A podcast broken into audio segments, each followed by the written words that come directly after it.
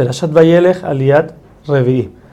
Moshe le sigue diciendo que después de cada ciclo de Shemitah, que son siete años, al año siguiente, quiere decir el octavo año, o el primero del segundo ciclo de Shemitah, en la fiesta de Sukkot todo el pueblo tiene que venir al Betamikdash a escuchar la Torah de la boca del rey. Los hombres para poder estudiar y saber las leyes, las mujeres tienen que para poder escuchar al rey y por último los niños se traían simplemente para darle recompensa a los padres que tuvieron que cargarlos hasta aquí.